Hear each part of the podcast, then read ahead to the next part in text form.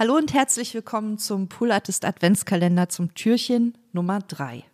Heute ist der 3. Dezember. Ich bin Frieda, sitze hier virtuell mit Maria. Hallo Maria. Hi.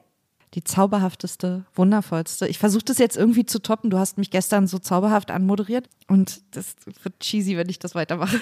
Ich lieb's, wenn es cheesy wird. Auch ganz ehrlich, wenn nicht jetzt, wann dann? In der, in der Okay, pass auf. Adventszeit. Pass auf. Die hübscheste, zauberhaft gesichtigste, liebste, schlauste und overall sowieso beste Freundin und Geschäftspartnerin, die man sich wünschen kann. So. Ich muss jetzt hier ein Oreo essen, weil ich jetzt gerade, ich habe. ihr weint, ich weine nicht, ihr weint. Ich Ich weiß übrigens sehr. nicht, wie wir das auf fünf Minuten kriegen wollen. Ich stelle euch auf jeden Fall heute einen meiner absoluten Lieblingspodcasts vor. Bist du nervös? Ja. Okay, pass auf. das ist auf jeden Fall ein Grund, nervös zu sein. Absolut richtig. Pass auf. Mystery Show. ah.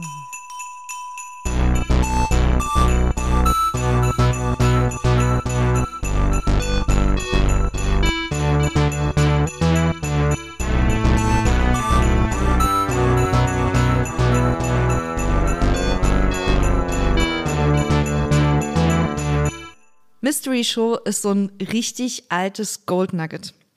Ich weiß nicht, ob du dich erinnerst, aber der Podcast ist von 2015. Das glaube ich nicht, da gab es noch gar kein Internet. Und der ist mit leider nur sechs Episoden in der ersten Staffel erschienen. Während der Entwicklung von der zweiten Staffel kam es dann leider zu einem Fallout zwischen Host und Produzentin Starly Kine und dem produzierenden Studio Gimlet, sodass es leider zu keiner Fortsetzung kam. Deswegen gibt es nur sechs Episoden, aber die sind alle super. Die sind einfach alle so wohlfühlig und toll und zauberhaft, dass ich das euch ganz dringend ans Herz lege. Das Konzept ist eigentlich sehr schlicht, aber auch ziemlich super. Vor allem zur damaligen Zeit auch noch gar nicht überstrapaziert.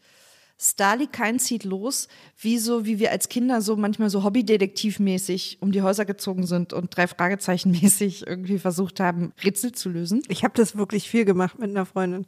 Ja, ich auch. Also ich war immer Peter. Peter Shaw for the win. Auf jeden Fall zieht sie halt los, um Rätsel zu lösen, die ihr irgendjemand gibt. Das kann zum Beispiel in der ersten Folge ist es die Frage, das ist ein Rätsel, das ihr selber passiert, ähm, wie sie sich ein Video ausleihen konnte, weil wir sind ja in 2015, in einem Laden, der am nächsten Tag einfach nicht mehr existiert. Einfach weg ist. Oder das Mysterium, das sich der Autorin eines nicht wirklich erfolgreichen Buches stellt, die auf einmal ein Paparazzi-Foto entdeckt, auf dem Britney Spears genau das Buch in den Händen hat.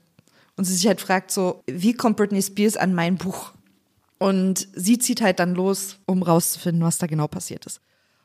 Oder die Frage, wie groß Jack Gyllenhaal wirklich ist. Und das finde ich so geil und dafür liebe ich einfach Podcasts. Das wurde später mal live bei Conan mit Starly und Jake final geklärt. Da sie, hat Conan dann ihn so mit dem Maßband abgemessen, während sie daneben gesessen hat und zugeguckt hat.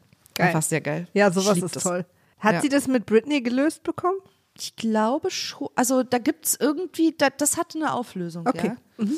Ich muss das echt auch mal hören. Wenn ihr nur eine Folge aus diesem Podcast hört, dann hört die Folge mit dem Beltbuckle, mit der Gürtelschnalle. Die Folge handelt davon, dass es eine fantastische Gürtelschnalle gibt mit so einem kleinen beweglichen Toaster dran. Also ich weiß nicht, ob du sowas auch als Kind hattest, dass man so Sachen hatte, die so, wenn die beweglich waren, waren die der Hammer.